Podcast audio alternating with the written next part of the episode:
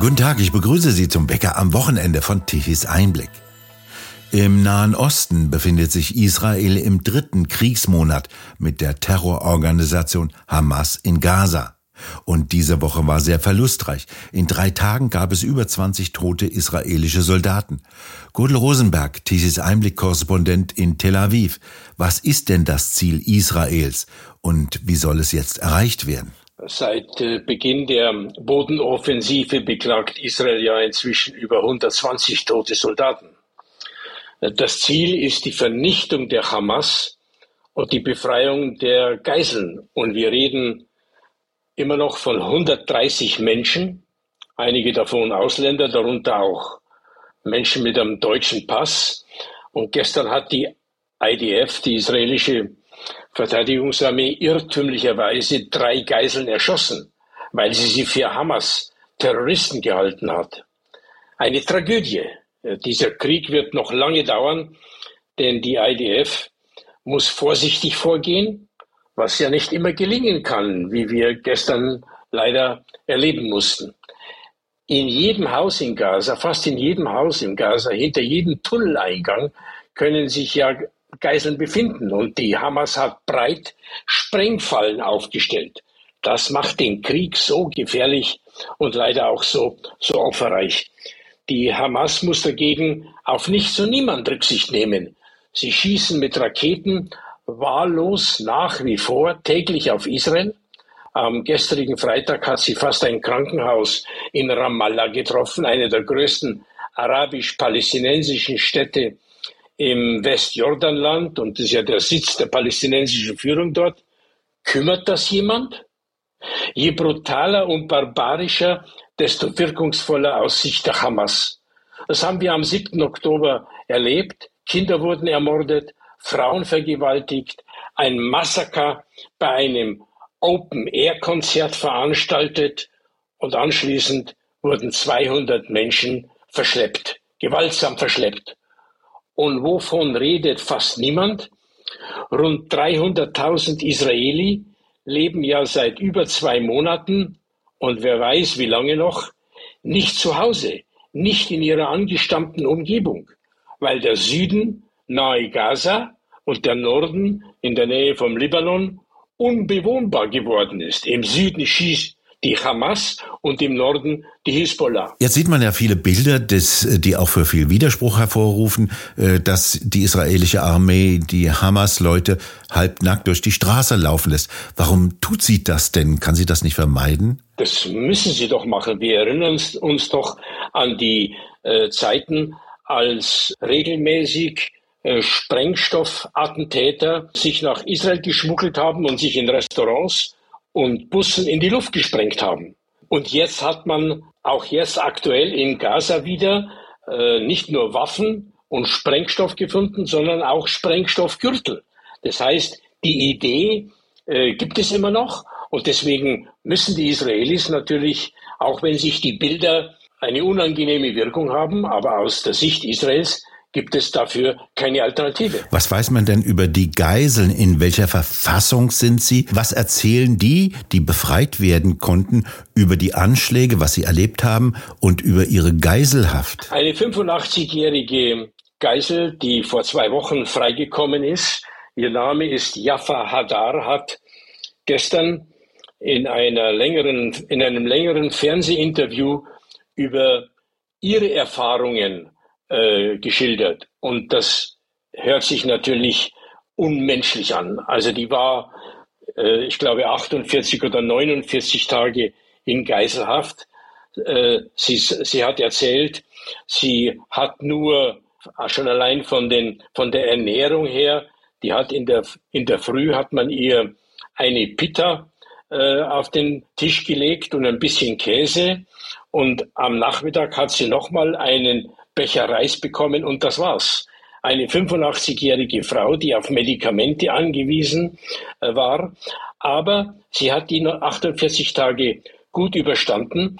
Sie sagt, alles, was sie gehört hat in dieser Zeit, und es war ja nur sehr selten ein Kontakt mit anderen möglich überhaupt, und sie sagt, es sind unmenschliche Bedingungen unter denen die Geiseln in Gaza von der Hamas gehalten werden. Und das muss man sich immer wieder vergegenwärtigen, wenn man über die Krisenlage dort redet.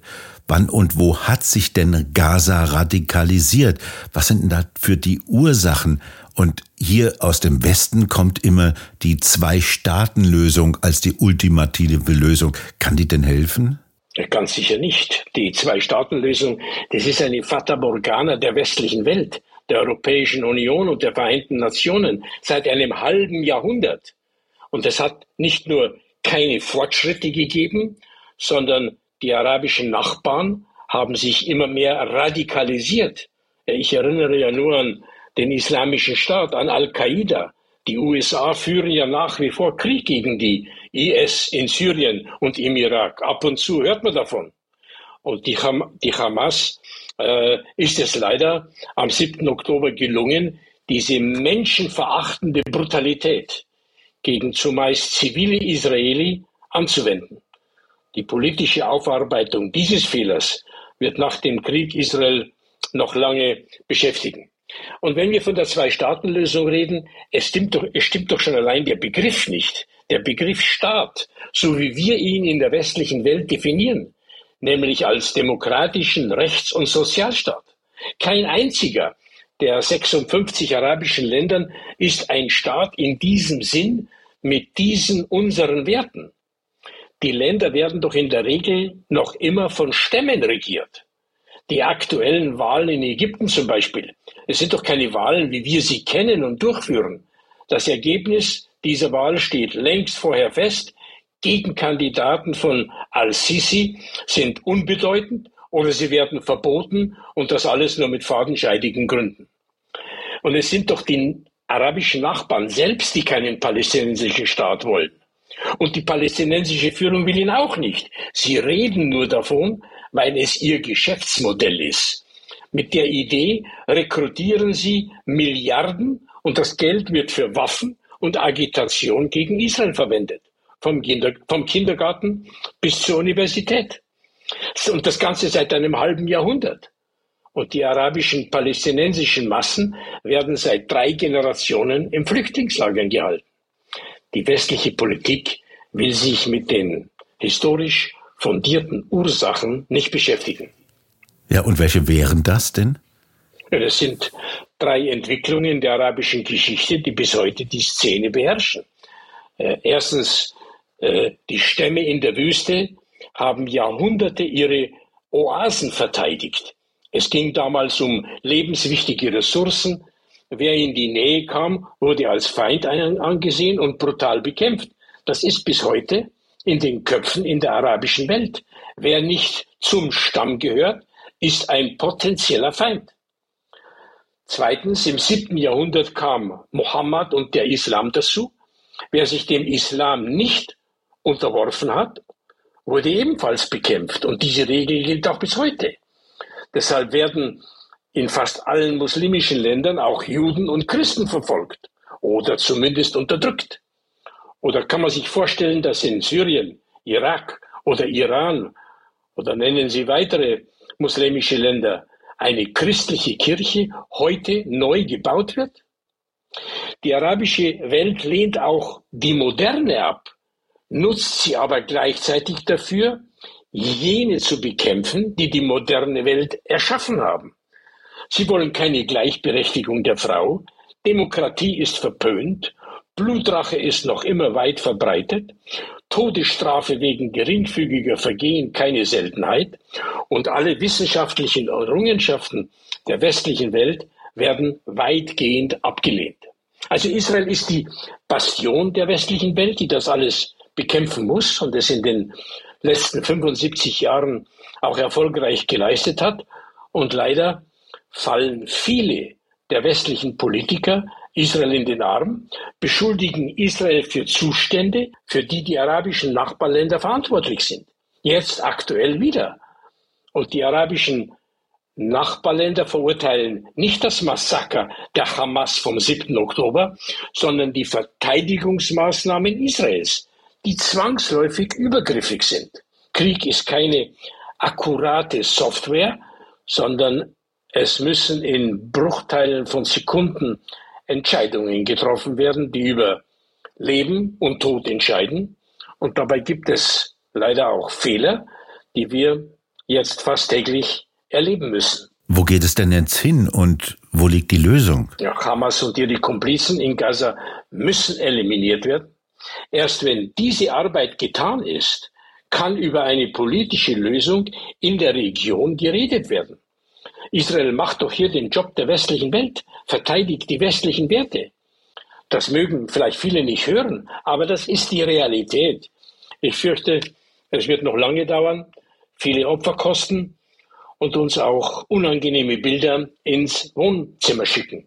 Die gute Nachricht dabei ist, Israel hat ja die Herausforderung in den letzten 75 Jahren, die hat sie alle angenommen und erfolgreich bestanden. Ich darf nur die ganzen, an die ganzen Kriege erinnern seit 1948. Und es wird auch diese Herausforderung äh, bestehen. Daran habe ich keine Zweifel. Gordel Rosenberg, haben Sie vielen Dank für das Gespräch aus Tel Aviv. Bitteschön. Wir bedanken uns fürs Zuhören. Schön wäre es, wenn Sie uns weiterempfehlen. Weitere aktuelle Nachrichten lesen Sie regelmäßig auf der Webseite tichiseinblick.de und wir hören uns morgen wieder, wenn Sie mögen.